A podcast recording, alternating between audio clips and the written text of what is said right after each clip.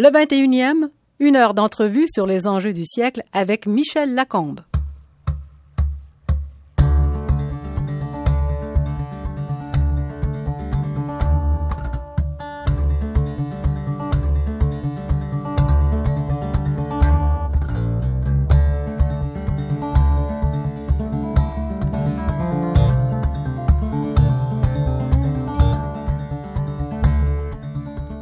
Notre invité d'aujourd'hui est parti en Chine à la fin de 1978 et il n'en est jamais revenu.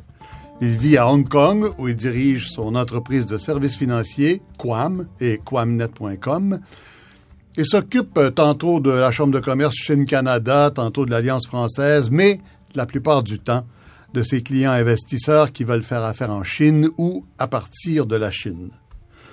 Même si sa femme est chinoise et ses enfants étudiants en Californie, Bernard Pouliot se souvient qu'il a étudié en administration des affaires à l'Université du Québec à Rimouski et qu'il est parti en Chine pour la Banque nationale, en passant par la Norvège. Drôle, drôle de trajectoire, Bernard Pouliot. Exact. Vous, vous, vous, êtes étudiant au HEC, vous partez en Norvège pour un stage, vous revenez, vous allez à l'Université du Québec à Rimouski et vous repartez en Norvège. Expliquez-nous ça un petit peu. Ah, je pense que j'avais le pied nerveux un peu, un tout petit peu à l'époque. Quand j'étais... Euh, chez nous, mes parents ont quand même assez, assez voyagé et ils nous ont donné le goût du voyage assez tôt. Et, euh, et on a toujours voulu un peu euh, voyager un peu à l'étranger. Quand j'étais au HEC, j'ai eu l'occasion à l'époque de faire partie d'une organisation qui s'appelle la IESEC, l'Association internationale des étudiants en sciences économiques et commerciales. Mm -hmm et qui organisait des programmes d'échange. Et puis, euh, et puis, euh, je sais pas pour quelques raisons, je me suis joint à eux. Et puis, à un moment donné, ils m'ont dit, écoutez, veux-tu euh, aller à l'étranger pour un stage d'été? J'ai dit, ouais.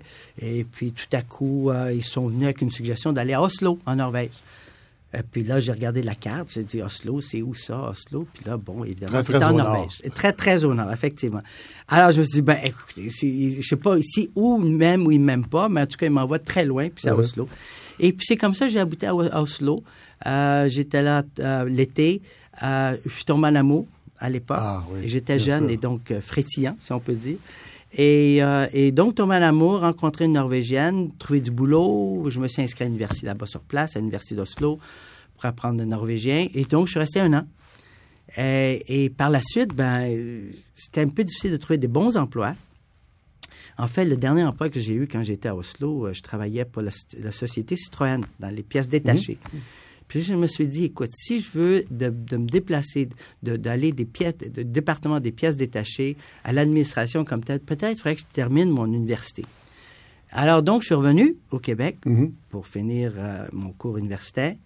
Et puis, je me suis dit, je vais faire quelque chose de différent. Je vais découvrir d'autres régions du Québec. Donc, j'étais à Rimouski. Et puis, à l'époque aussi, il y avait ma sœur et mon beau-frère qui enseignaient à l'Université du Québec à Rimouski. Je me suis dit, pourquoi pas, d'une pierre deux coups. Il y a de la famille. Je connais pas la région. Je vais découvrir la région.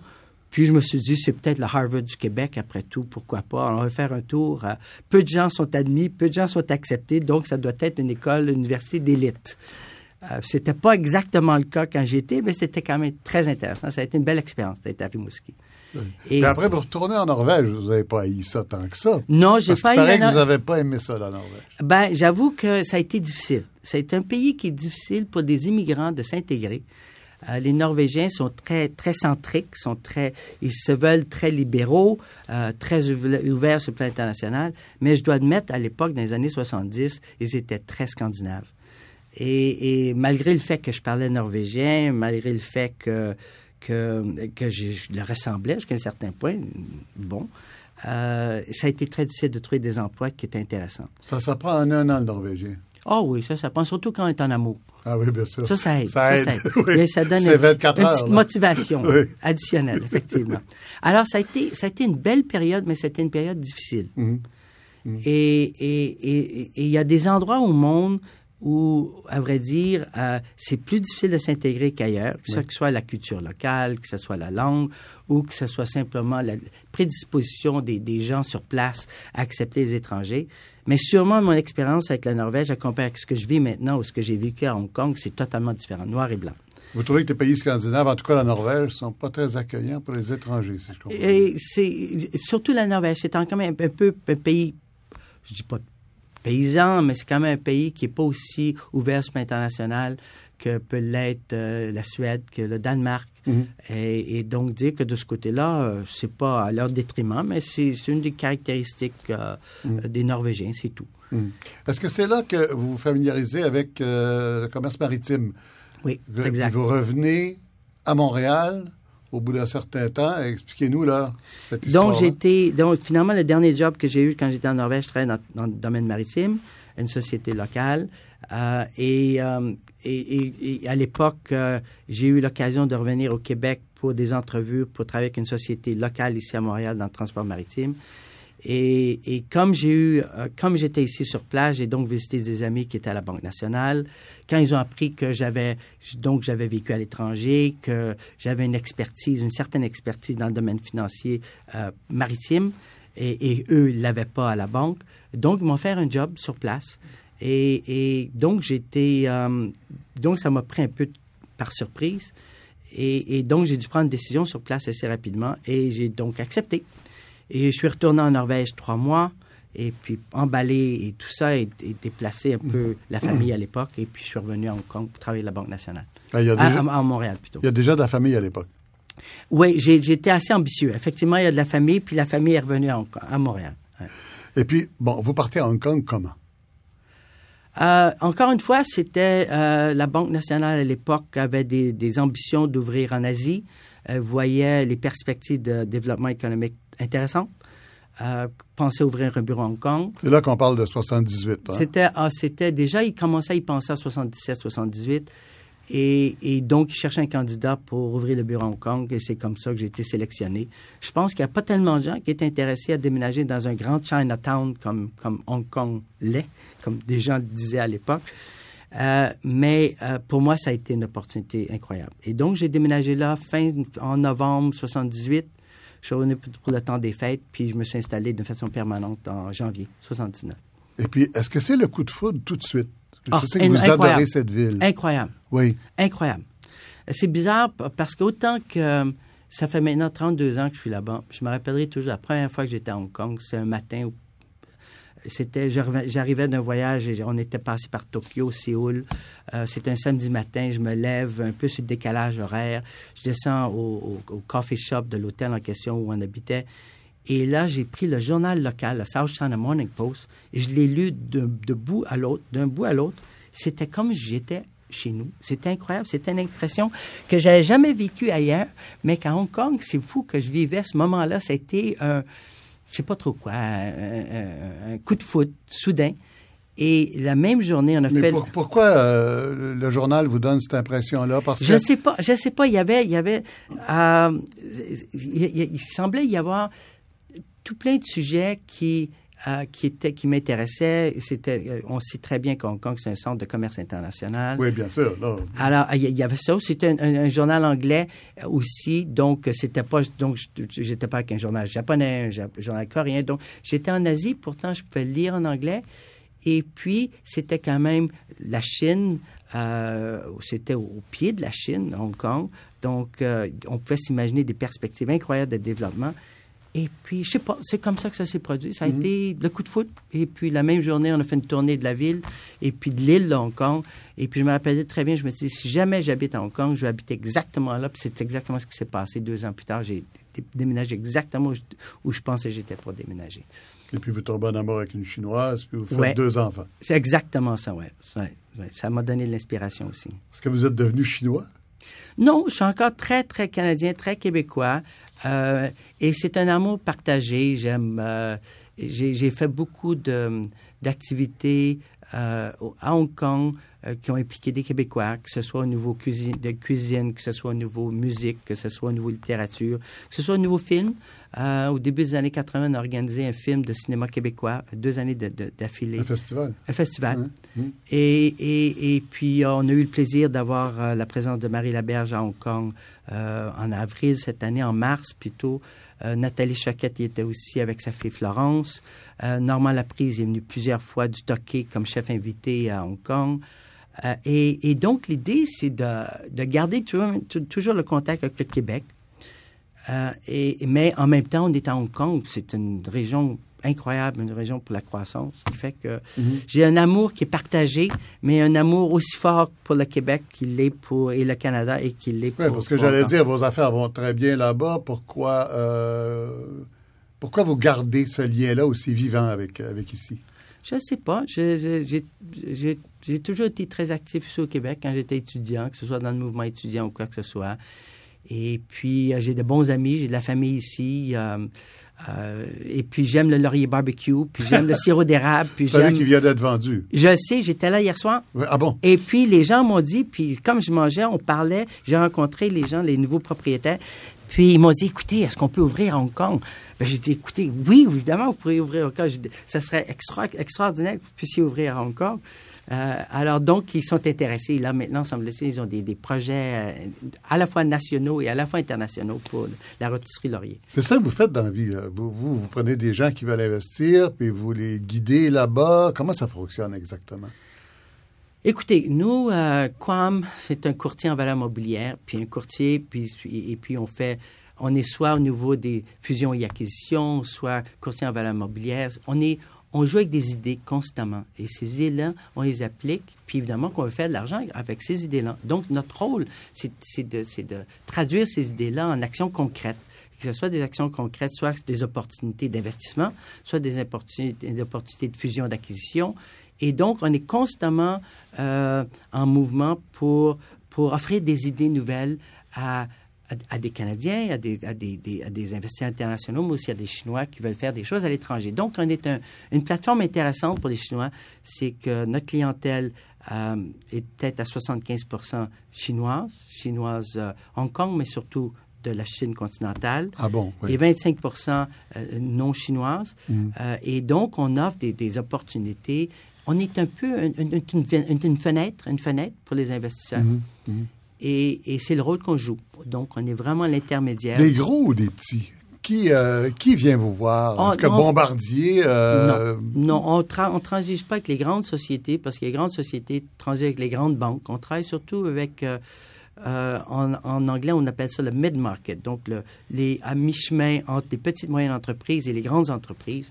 Et donc, les capitalisations en 200 millions US, c'est peut-être un milliard US, c'est peut-être notre, ça notre marché alors que les grandes sociétés financières du type euh. Goldman Sachs, Morgan Stanley, tout ça, mm, mm. Euh, Deutsche Bank, euh, la Banque Royale, vont trancher des, des, des, plus, des sociétés avec une plus forte capitalisation.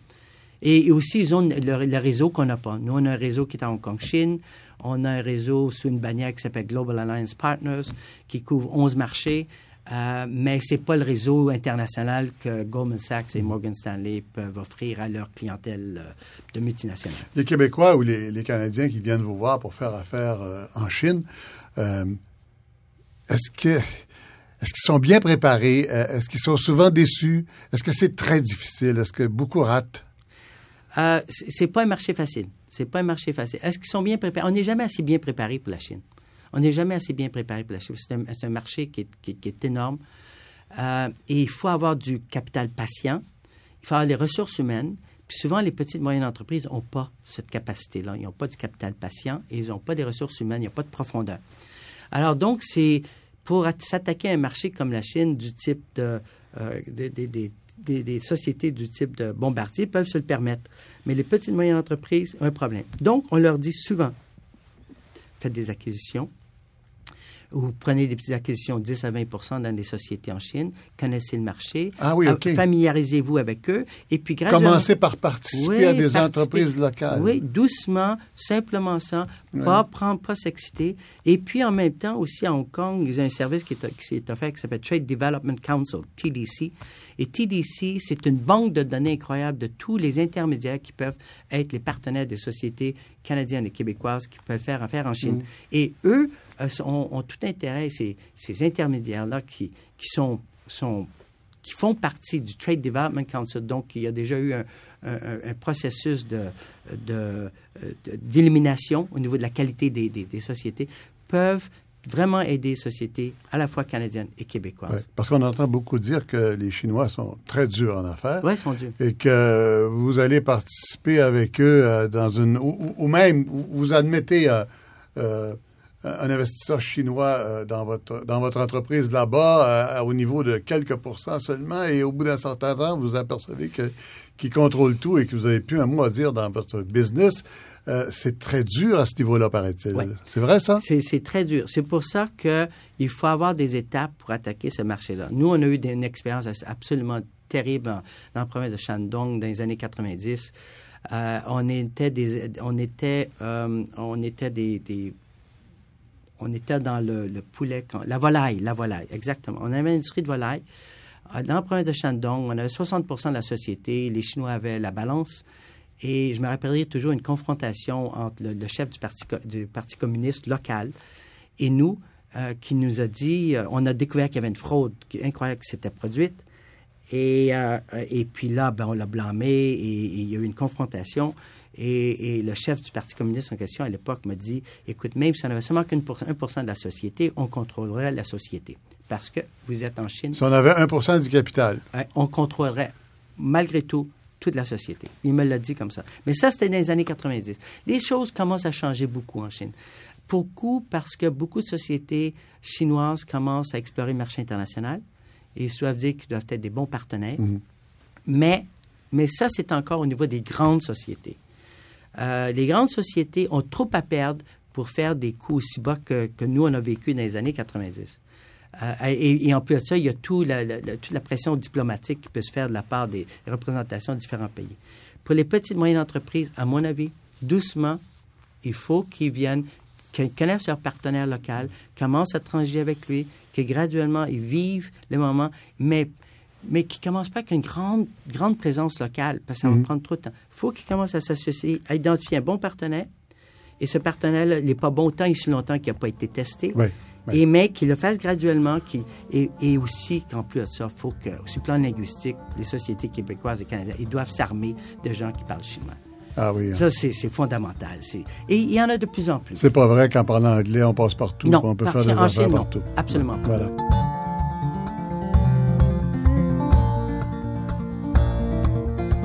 N'oubliez pas que vous pouvez voir et commenter cette entrevue avec Bernard Pouliot, financier québécois à Hong Kong depuis 32 ans, sur radiocanada.ca barre oblique 21.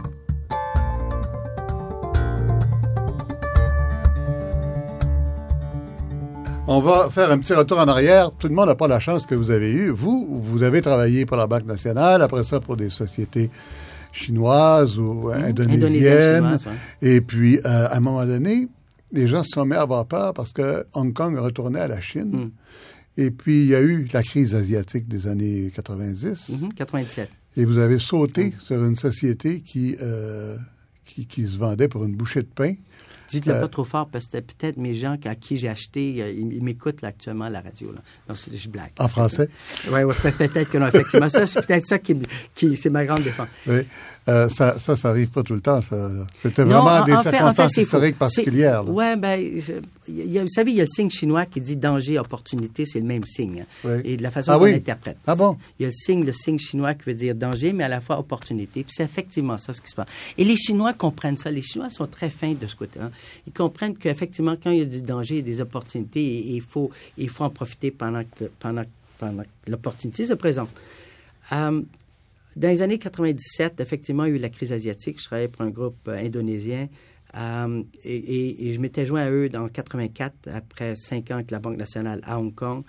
Euh, ils m'avaient demandé de développer leurs, leurs opérations internationales, en particulier euh, leurs, leurs opérations financières à partir de Hong Kong. Et donc, j'ai démarré ça en 85 pour les opérations financières. Donc, c'est un courtier en valeur mobilière, asset management, gestion de fortune, investment banking et tout ça. Et en 97, malheureusement, à cause de la crise asiatique, euh, la société en Indonésie a été, a été coincée. A été coincée. Et, et au niveau financier, tout est une question de, de, euh, de, sont de, de confiance.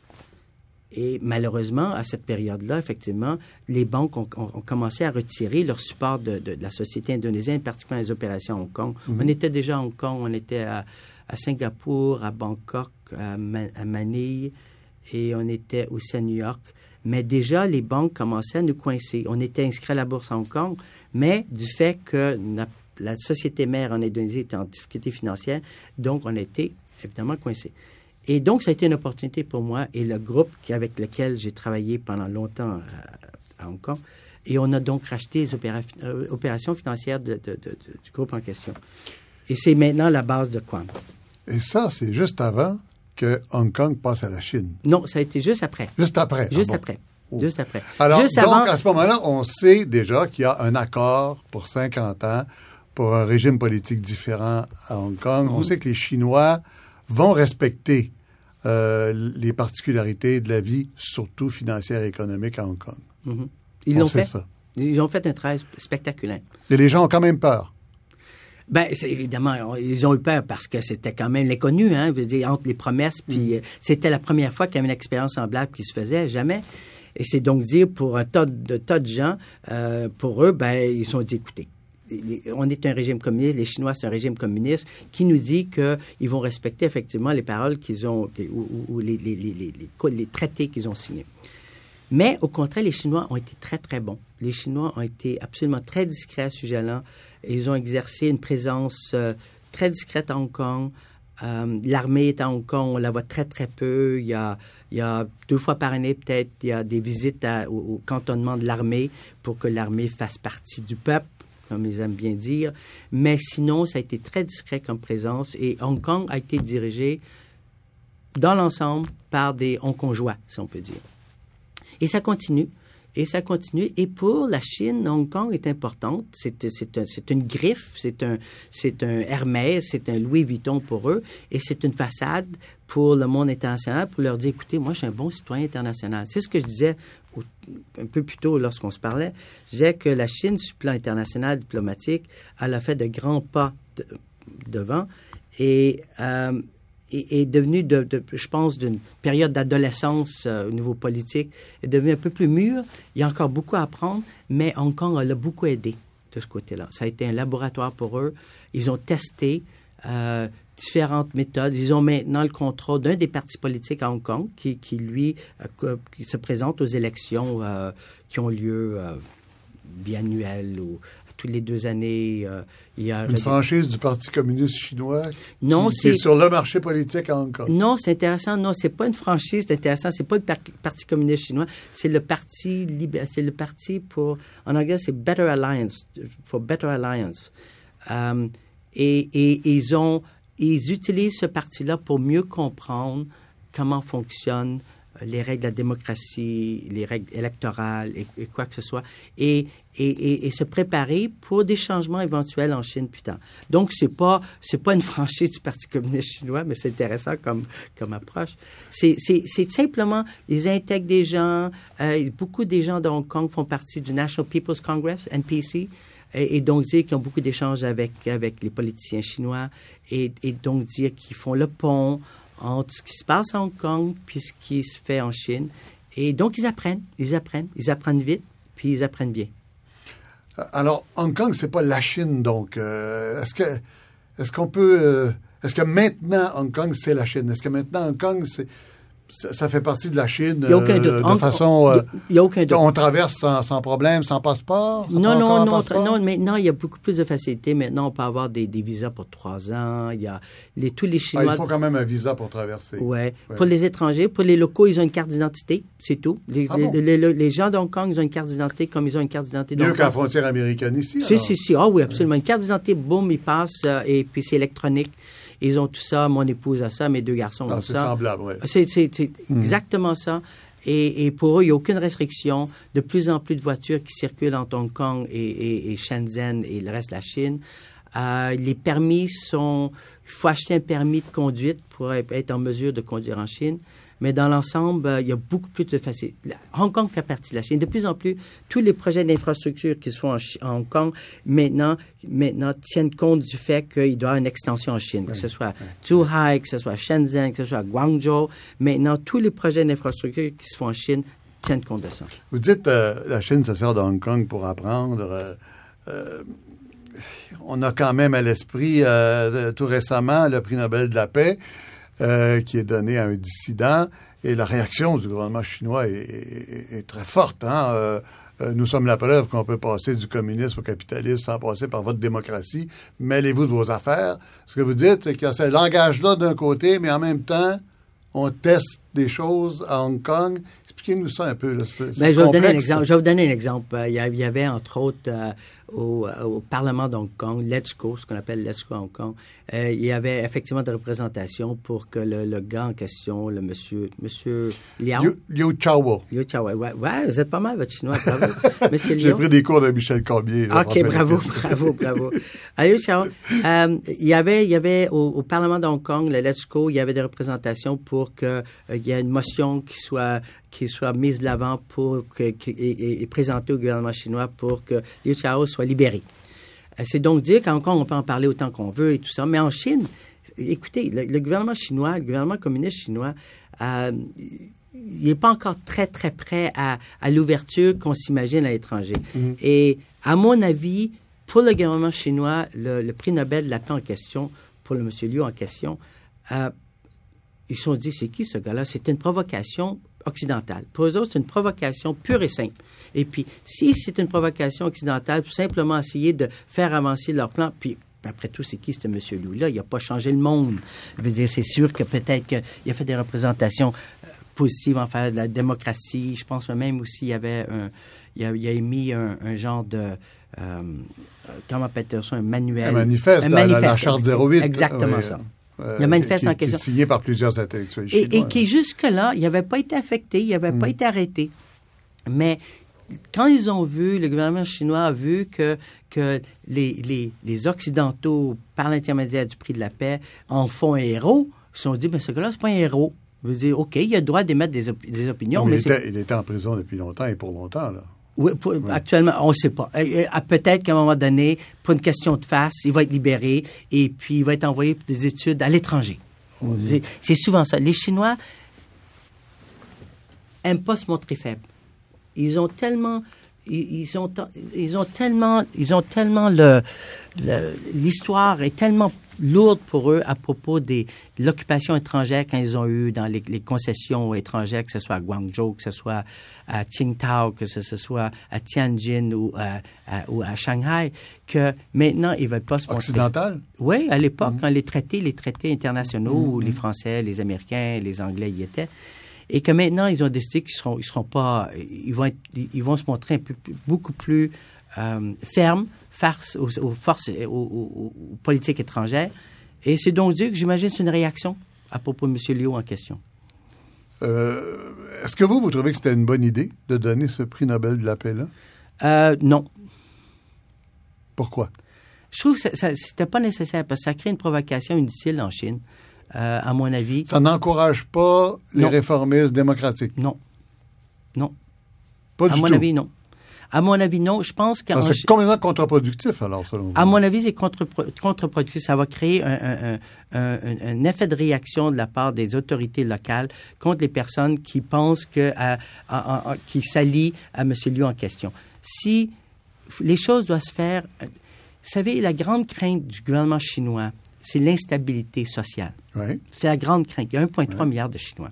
Et c'est l'instabilité sociale. Puis à chaque fois... La grande crainte de tous les grands gouvernements de grands pays. Hein, c'est vrai, mais particulièrement en Chine. Oui. Parce que la Chine, quand même, c'est assez récent. Il n'y a, a, quand même pas des institutions qui sont, qui sont là, qui datent depuis très, très longtemps, mm. sinon que l'institution du Parti communiste.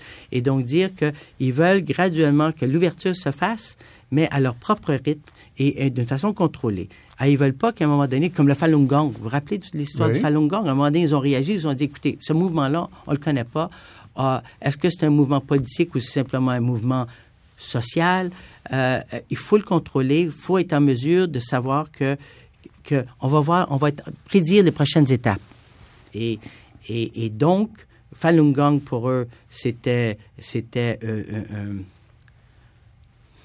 c'était quelque chose qui n'était pas anticipé, qui n'était pas prévu, et c'est donc dire qu'il fallait que, jusqu'à un certain point, qu'ils éliminent pas, ils l'ont éliminé effectivement, le Falun Gong. Oui. Se pratique d'une façon oui, très privée. Euh, alors, donc, c'est quand même un gouvernement extraordinairement autoritaire. Et, euh, il n'y a aucun doute. Il n'y a aucun doute, c'est un gouvernement autoritaire. Et ça m'étonne un peu que vous disiez qu'une intervention occidentale comme un prix Nobel de la paix, qui est quand même quelque chose d'extrêmement symbolique dans l'univers, constitue pas en fait un encouragement pour les progressistes euh, chinois. C'est quand même. Non, ça constitue. Ça veut dire qu'on comprend non, rien. Là. Non, ça, ça, constitue un encouragement pour les progressistes locaux, mais le gouvernement ne veut pas, veut pas l'encourager et au contraire va, va, va, faire tout en son pouvoir pour essayer de contrôler ces gens-là. C'est sûr qu'évidemment que ceux qui étaient les disciples de, de M. Liu, quand ils voient que le prix Nobel, qui est reconnu à l'étranger, mais il n'y a aucun support local. C'est ça l'ennui. Mm. C'est ça l'ennui. Et donc, ça va créer, ça va encore provoquer les autorités locales pour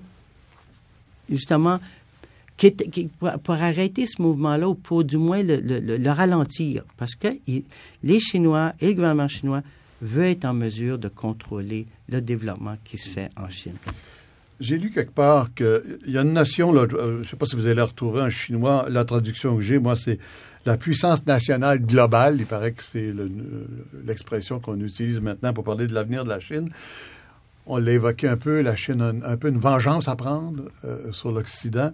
Euh, vous, en 30 ans, vous avez vu changer ce pays-là. Là. Il y a 30 ans, c'était encore Mao Tse-tung. Et puis, vous, euh, on arrive à aujourd'hui, à, ce qu'on connaît aujourd'hui, à ce euh, capitalisme qui semble avoir beaucoup de succès, s'implanter avec beaucoup, beaucoup de succès. La démocratie, on en a parlé un peu. Euh, quel est le changement qui vous frappe le plus? Comment vous, Comment vous nous expliqueriez ça à nous là, qui vivons très, très loin de là? Moi, je, me rappelle très, très bien, j'étais, j'étais à Beijing en 79 à Noël, j'étais là avec mon frère et on était, on, était là, passer la Noël. Et à l'époque, euh, on était suivi constamment, constamment. Et il y avait vraiment très, très peu de champs de manœuvre pour aller dans des endroits. Suivi physiquement, là, comme dans un mauvais film policier. C'est ça, exactement. Maintenant, maintenant, c'est ce qui est plus incroyable en Chine, c'est la liberté de mouvement qu'il y a maintenant en Chine. Je me rappelle. Ça, c'est nouveau. Ça, c'est, c'est, depuis 30 ans, ça a été un développement incroyable. Je me rappelle à l'époque, si on voulait aller de ville, on voulait aller jusqu'au, on pouvait, quand on allait à Beijing, on avait un permis, un visa qui nous permettait d'être seulement qu'à Beijing puis d'aller jusqu'au mur de Chine aller au-delà du mur de Chine, il fallait avoir un autre visa. Ah bon? euh, on va aller à Shanghai, on avait un visa. Si on voulait aller à Hangzhou, il fallait avoir un autre visa. Non, c'est pas Shanghai, deux pas visas. Absolument, absolument deux visas. Maintenant, c'est la liberté de mouvement et c'était ça la grande force. Et jusqu'à un certain point, c'est un modèle, c'est un modèle américain. Parce qu'il faut pas oublier que pour les Chinois, le plus grand modèle qu'ils ont, c'est les Américains parce que, en fait, les, on, appelle, on, parle, on parle des États-Unis d'Amérique, on devrait appeler les États-Unis de Chine. Ah oui. Parce que c'est exactement leur, leur, tout leur principe de développement économique et, et, et, et c'est une, une, reproduction de ce qui se passe en, aux États-Unis. C'est régionalisé par État, euh, oui. comme aux États-Unis. Absolument. C'est le modèle. Et c'est le modèle qu'ils ont dit, on va être meilleur qu'eux. Alors, on n'a pas les mêmes subventions pour l'automobile, par exemple, dans tel État et dans tel autre, etc. Ça varie. Ça varie, effectivement. Ça varie des besoins. Ça, ça dépend de l'infrastructure, quoi que ce soit. Vraiment, pour eux autres, le modèle qu'ils suivent, c'est la Chine. C'est pas la Russie. C'est les États-Unis. C'est pas la Russie. Maintenant. C'est bizarre. Le plus, le... Depuis quand c'est arrivé avec Nixon? C'est quoi? C'est arrivé, c'est arrivé avec Deng Xiaoping. Deng Xiaoping qui a une vertu d'esprit incroyable. Qui, en Deng Xiaoping, en, en, 1980, qui a envoyé 3 à 6 000 Chinois étudier à l'étranger, et la plupart aux États-Unis, pour créer cette masse. Oui, d'ailleurs, j'étais en retard avec mon Mao Tse-tung en 78. Il était mort, il était mort en 76. C'était Deng Xiaoping. Oui, c'est vrai. Non, Mao, Mao était parti. La, la, la, gang de, des cartes était partie. Ici. Mais Deng Xiaoping était là, et c'est M. Deng Xiaoping qui est vraiment, qui est vraiment celui qui a, qui, qui, qui, qui, a, qui a- qui a- qui a fait ouvrir la Chine. Mm. C'est chapeau à Deng Xiaoping. A- On peut reprocher tout plein de choses, entre autres Tiananmen, euh, mais c'était dans un contexte différent. Mais, mais l'ouverture de la Chine, c'est grâce à Deng Xiaoping. Et, et, et, et lui, que- que- lui Tiananmen, vous l'avez mentionné vous-même. Tiananmen, c'est encore un traumatisme en Chine ou non? Euh, ça l'est encore. Ouais. Ça l'est encore, mais de moins en moins. Mais à un moment donné, je pense qu'à un moment donné, le régime, le prochain régime va être assez confiant pour être en mesure d'en parler ouvertement. Je pense que de plus en plus, ils en parlent. euh, C'est encore, euh, c'est encore sensible, mais c'est pas aussi sensible que ça l'était. Et je pense qu'à un moment donné, le gouvernement va sortir avec sa version. Une version qui va être peut-être un peu plus, euh, un peu plus ouverte de ce qui, qui s'est passé en 87 à Tiananmen à l'époque. Mais enfin, euh, on, on ne parle revient. pas encore de commission de ré- réconciliation euh, à la sud-africaine. Non, non, non, non, non, effectivement pas. Non, parce que ça ça concernait pas autant de gens aussi Non, que, c'est Ouais. sûr. Mais le, le le- Enfin, il y a beaucoup d'événements qui concernent beaucoup de gens. C'est- c'est il y a clair. les Ouïghours, il y a le Tibet. oui, a- mais, enfin, mais c'est des événements différents, c'est Oui. ça, effectivement. Le- je pense à la liberté de, de mouvement des gens, liberté de, de, de, de créer du business, la liberté de et aussi de tout tout ce qui a été changé au niveau de, le droit à la propriété qui n'existait pas à l'époque. Tout ça a fait que maintenant la Chine est vraiment un, un- un- dans une situation qui est tellement fort différente de ce qu'on a connu en 78, 79 quand j'y étais la première fois. Et elle est sûre qu'elle sera la grande puissance mondiale à terme? Elle est très confiante. Puis elle n'est pas toute seule à penser ça. Elle n'est pas seule à penser à ça, effectivement. Mais ils sont pas, sont ça? pas arrogants. Sont Dans pas combien arrogants. de temps? Oh là là là là. Moi, j'ai l'impression qu'on va s'attendre des fois qu'il va peut-être euh, la réconciliation avec Taïwan n'est pas faite. Est-ce que, est-ce que les- Taïwan, c'est encore l'épine aux pieds, ça. c'est encore l'épine au Hong pied? Kong, c'est réglé, mais pas Taïwan. Taïwan, c'est pas réglé. Et tant et si longtemps que la Chine va respecter Hong Kong tel qu'il est, euh, il y a des chances que Taïwan va se, va se rapprocher avec la Chine. En fait, tant et si longtemps que l'expérience de Hong Kong demeure aussi positive qu'elle est actuellement, les chances de réconciliation avec la Taïwan vont augmenter. Dès que les Chinois vont faire quelque chose de négatif à propos de Hong Kong, et particulièrement les élections du chef, du chief executive de Hong Kong, qui aura lieu en 2017, euh, ça, il va y avoir une élection générale pour ça. Ce ne sera pas seulement qu'un groupe de gens qui vont sélectionner le chief executive, ce qui fait que ça, ça va être peut-être davantage démontré aux Taïwanais que c'est possible de, de faire partie de la Chine sans nécessairement vivre tout ce qui se passe en Chine. Enfin, ça, on verra ce qui va se passer. exécutif d'une espèce de premier ministre. C'est ça, c'est exactement, c'est ça le titre qu'ils utilisent là-bas. Parce qu'en fin de compte, Hong Kong, c'est une ville, c'est une province. hein.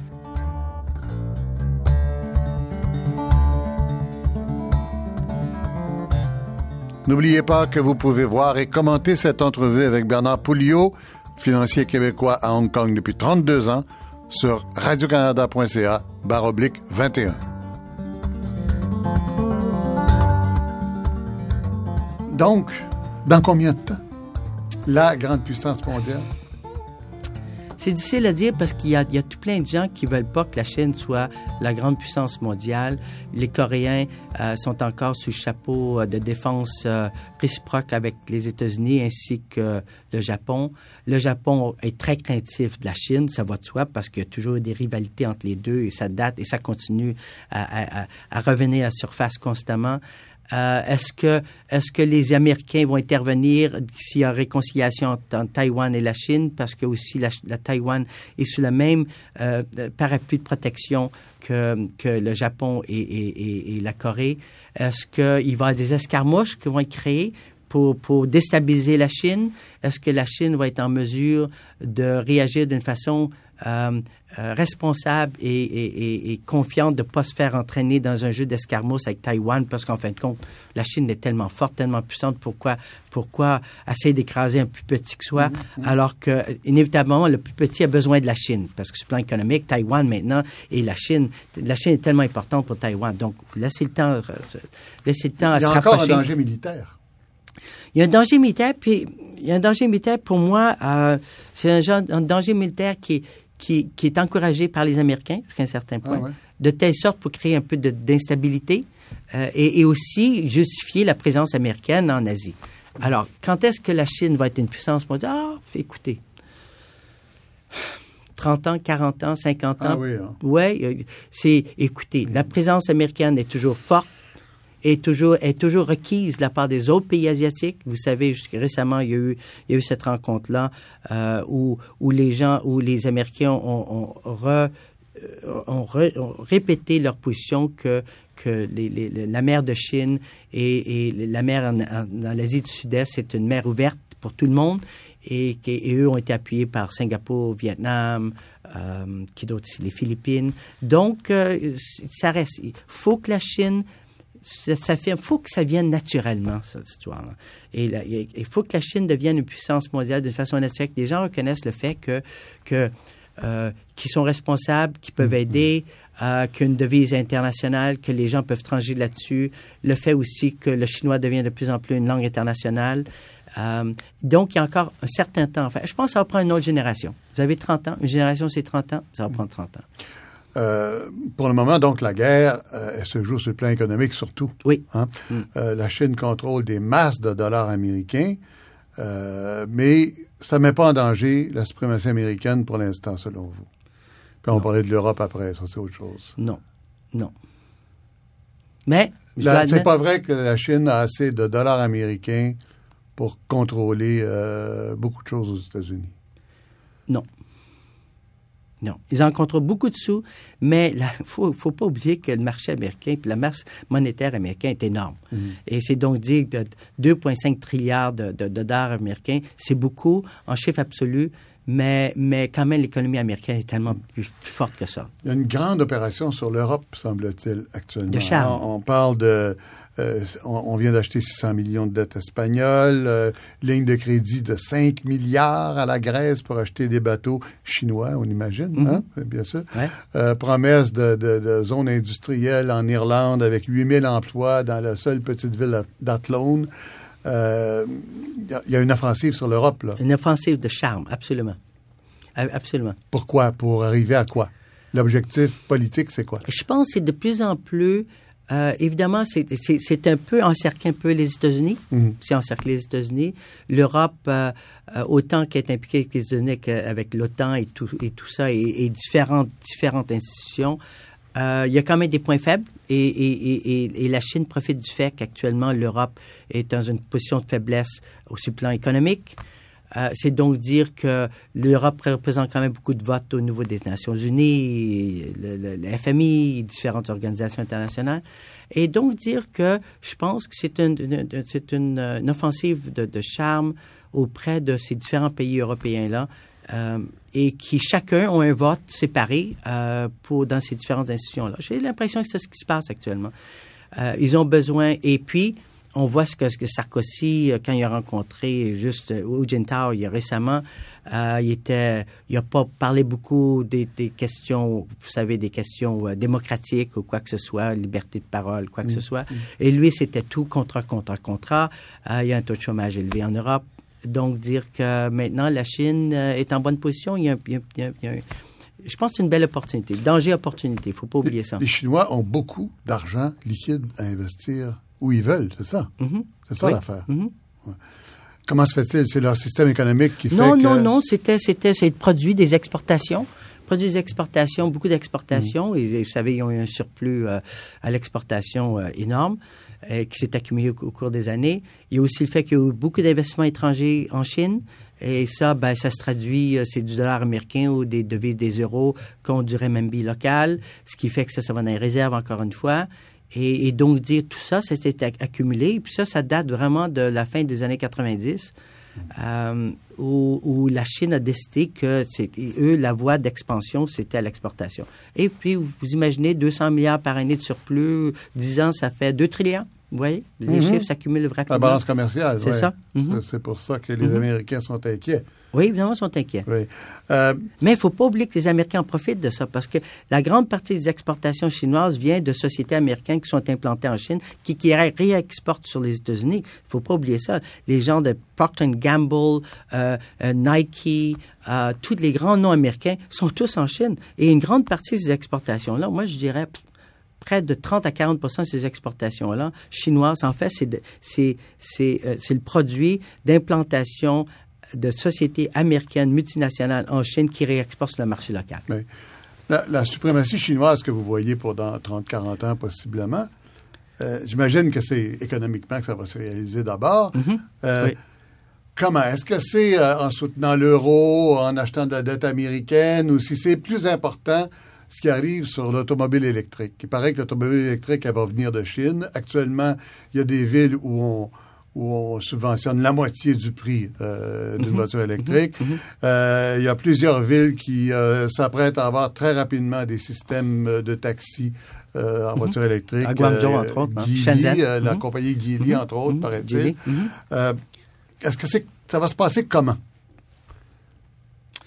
Ben, il y a une chose qui est intéressante, c'est que, c'est que, et puis vous voyez ce qui se passe en Afrique. Donc, imaginez ce qui se passe en Afrique. Oui, en plus. Alors, donc, l'Afrique, c'est peut-être le modèle un peu de ce que les Chinois veulent faire. Alors, un mot sur l'Afrique, là, on investit partout. Alors, on crée des infrastructures, on va chercher les ressources naturelles, on amène nos sociétés de construction, on amène nos sociétés qui fabriquent euh, l'équipement, la machinerie, et graduellement, on crée un marché international pour nos multinationales en Chine. Je pense que ce qui va se passer, c'est un peu Schwarzenegger, vous savez, était, était en Chine, parlait aux Chinois pour avoir le, train de, TGV euh, chinois pour la Californie.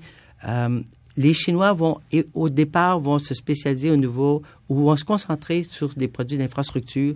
Et ce qui amène l'infrastructure, c'est le financement. Donc, les produits pour supporter l'infrastructure, donc tous les produits de construction, les sociétés de construction, les sociétés de génie. Et ça va être ça qui vont, la première étape. Ils le font en Australie, ils le font beaucoup en Afrique. Et puis, euh, je trouve qu'ils font des choses extraordinaires en Afrique, malgré ce qu'on dit à propos des Chinois en Afrique. Euh, nulle part, nul, nul des autres pays colonialistes ont fait ce que les Chinois ont fait en, en Afrique. Enfin, ce qu'on ce qu'on dit contre les Chinois en Afrique, c'est qu'ils arrivent avec tout, euh, les fournitures, les hommes, euh, de l'équipement, et qu'ils achètent rien localement, euh, et, et qui sont fermés. C'est des camps retranchés. Ouais, mais ils créent des emplois, ils créent des emplois locaux, ils créent des infrastructures qui vont rester au pays, qui vont être, qui vont être au bénéfice du pays en question. Et puis ça, c'est rien de différent de ce qu'à l'époque, euh, les Américains ou les Canadiens avec SNC Lavalin et, et les projets qu'on finançait, eh ben, eh ben, c'était de la main d'œuvre locale, mais celle qui était spécialisée était canadienne. Ou dans le cas des Américains, Bechtel, ben, c'était, c'était tous les produits. Halliburton en, en Irak, c'est, c'est tout américain. Alors donc, les Chinois font rien de nouveau. Rien de nouveau, ils n'ont rien inventé sous le soleil. Continuent à imiter les Américains. Ben, absolument. Exactement. C'est exactement. Ils ont compris leur leçon. Oui. Euh, faut revenir un peu à la démocratie. Euh, c'est quand même pas exemplaire, les grandes usines chinoises qui sont des dortoirs où les gens font un salaire. euh, bon, il y a des révoltes, là, on a vu, ça a commencé, des révoltes ouvrières. Euh, euh, on, aimerait bien. Il y a- il y a une certaine pression pour qu'il y ait un syndicat indépendant de l'appareil du Parti communiste chinois. Euh, mais le simple fait que les gens soient euh, dans des lieux isolés et qui couchent sur les lieux de l'usine et que leur vie soit entièrement constituée de leur travail, on est quand même loin de la liberté euh, que donne euh, le travail individuel. là. Ça n'a rien à faire avec ça. Au contraire. Écoutez, euh, je, je suis absolument en désaccord avec vous. Euh, Ben, je décris ce qu'on nous OK. décrit. Non, non, non, je veux bien, je veux bien, je veux bien, mais je suis en désaccord avec ce qu'on écrit et ce que, ce que vous avez lu. Écoutez, c'est pas plus malin que ça. C'est que faut les loger, ces gens-là. Ces gens-là, ils venaient, qui travaillaient dans la province de Canton, ils venaient de, de, Sichuan, ils venaient de Xinjiang, ils venaient de différentes provinces. Il faut les loger. Alors, on les loge où? Alors, la meilleure des choses, c'est les dortoirs, les dortoirs qui sont industriels et qui sont à la disponibilité, mais ne sont pas obligés de rester sur place. Si les gens, les travailleurs qui sont là-bas, sont pas obligés de rester sur place. Ils restent sur place parce que c'est bénéfique pour eux, ils, ont des, épargnes et, puis ils ont tout sur place et ils peuvent aller travailler. Mais ça, les, les Japonais ont fait ça, les Coréens ont fait ça. Les Coréens avaient exactement le même principe. Les Japonais, les mêmes principes de dortoir qu'ils ont aussi au Japon. C'est donc dire que ça n'a rien à voir avec la liberté de mouvement, c'est tout simplement une facilité. Et puis, dans nombre de ces cas comme ça, entre autres Foxcom, qui est détenu par des Taïwanais, c'est pas Oui. des Chinois, c'est des, c'est des Taïwanais. Et puis, la meilleure façon de... Foxcom qui fabrique des composantes pour euh, Apple, Pour Apple et- euh, et, et un paquet tout- de compagnies. Oui. mhm, Mhm. Alors non, je trouve au contraire que c'est c'est une façon très pratique. Ces gens-là, de toute façon, c'est des travailleurs euh, euh, invités. Euh, ils viennent pour une période de temps d'un contrat de deux ans, contrat d'un an, contrat de trois ans ou quoi que ce soit. Ils retournent chez eux pendant le Chinese New Year. Parfois, ils reviennent, ne reviennent pas. Donc, la seule façon d'être en mesure d'avoir d'avoir un flot continu et d'être en mesure de, de planifier, ben, il faut qu'il y ait quand même ces, ces, ces, ces genres de dortoirs industriels. Ça, c'est, à mon avis, s'il y a Quand on appelle ça des camps de travail, c'est pas, pas des camps de travail. Je compare les camps de travail que les Coréens avaient quand ils construisaient en Arabie Saoudite, où été leur rendre visite, qui habitaient dans des containers, puis le container à 45 degrés de température, puis ils viennent un container. À l'époque, c'était des Coréens. Ben, euh, non. Ils n'ont pas ces conditions-là. L'histoire, c'est que sûrement le gouvernement chinois encourage toutes les sociétés, pas seulement étrangères, mais aussi locales, à augmenter le- le- les salaires des employés. Il n'y a aucun doute. Ils doivent le faire. Ils doivent le faire pour augmenter la consommation locale et, et- et donc ils encouragent à Et ils ont encouragé beaucoup les sociétés japonaises, euh, entre autres les, travailleurs dans les sociétés japonaises, parce que ça vient encore le conflit continu entre le Japon et la Chine. Et donc, vous avez vu dans la presse, il y a eu Toyota, il y a eu Nissan qui a été affecté, il y a eu les non-japonais. Mais, mais c'est pas seulement eux qui ont été affectés à la presse, c'est ce qu'ils ont montré, mais tout le monde a été affecté, que ce soit Foxcom, que ce soit les sociétés locales.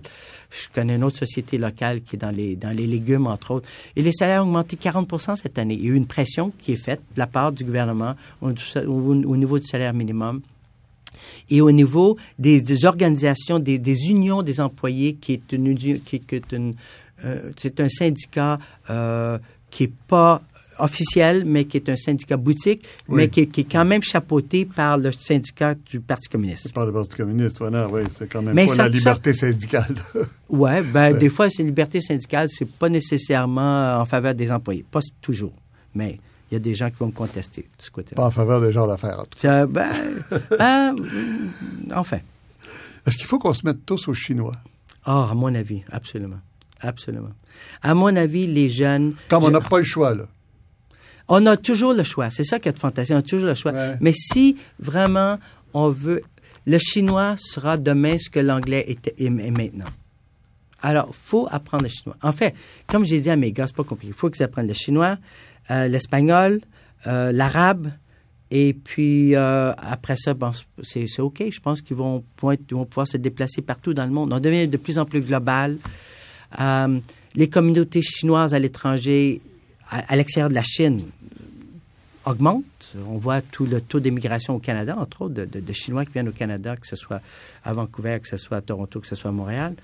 Euh, partout ailleurs, les Chinois s'implantent. Et, donc, euh, le chinois devient de plus en plus important. Moi, tous les jeunes que j'engage, ils n'ont pas le choix. Tous les, les, caucasiens, les blancs que j'engage, ou les non-chinois, il faut qu'ils apprennent le chinois. Sinon, je les engage pas. Je leur dis, maintenant, pourquoi je t'engagerais quand je peux engager un chinois qui, lui, parle aussi bien anglais que toi, puis qui parle chinois et qui a des connexions. Donc, il faut que tu apprennes le chinois. Ah, mais les Québécois, je trouve, on fait pas mal de progrès de ce côté-là. C'est surprenant. Beaucoup de Québécois, je rencontre, qui apprennent le chinois. Je trouve ça très, très bien. Mais pour vos enfants, français, anglais, espagnol, chinois, puis, puis vous arabe. êtes arabe en plus. Oui, arabe, absolument. Ce qui se passe aussi au Moyen-Orient, Moyen on a des opérations au Moyen-Orient et on voit, il y a une ouverture qui se passe. Une ouverture, je dis pas pas, pas de façon religieuse, mais, mais le, désir des pays arabes de, de, de, devenir beaucoup plus internationaux et de prendre contrôle de leur destinée et surtout de leurs réserves financières plutôt que les donner aux grandes banques internationales, ce qui fait que... Et ce qui fait aussi, il y a quand même aussi en Europe, il y a quand même beaucoup une présence arabe très élevée en Europe. Et, je dis aux, petits, euh, écoutez, pourquoi pas apprendre l'arabe aussi? Parce que le Moyen-Orient est important. Et je le sens parce que nous, on a des opérations là-bas au Moyen, à Dubaï et à Abu Dhabi. Et, euh, et malgré les, les, les, problèmes qui sont produits à Dubaï, il y a énormément ce qui se passe. Il y a beaucoup de choses qui se passent, beaucoup d'opportunités là-bas aussi. Bernard Pouliot, je vous remercie beaucoup. Merci, ça fait plaisir. Puis bienvenue à Hong Kong. Venez nous rendre visite à Hong Kong puis en Chine. J'espère que les gens vous entendent. OK, merci. Merci.